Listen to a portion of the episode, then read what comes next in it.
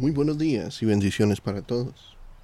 Dios rechaza a los orgullosos, pero es bueno con los humildes, así que entréguense a Dios.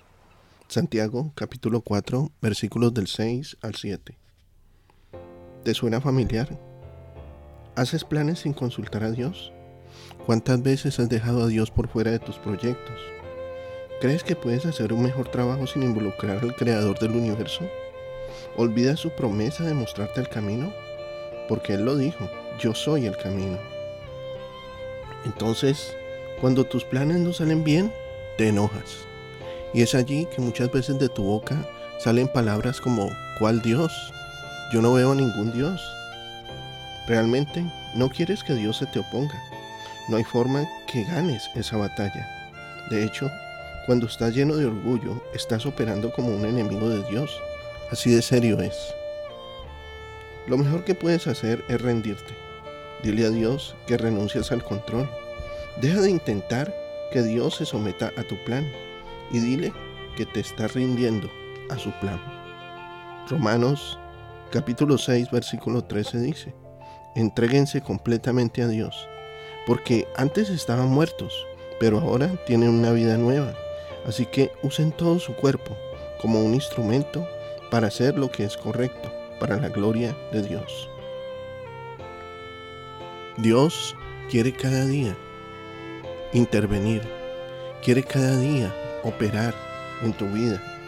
Invita a Dios a tus planes, invita a Dios a tus proyectos.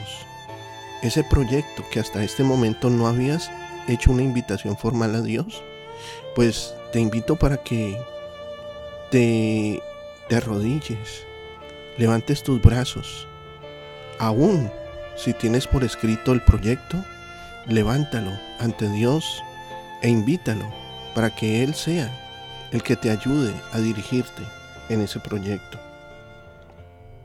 Te invito para que hagamos una oración. Quiero que le digas al Señor en este momento, Señor mi Dios, quiero seguir tus planes para mi vida, no los míos. He estado haciendo mis propios planes persiguiendo sueños que no tienen nada que ver contigo. Estoy tomando decisiones basadas en la ambición, el placer o a veces hasta en la conveniencia. Voy a detener todo eso.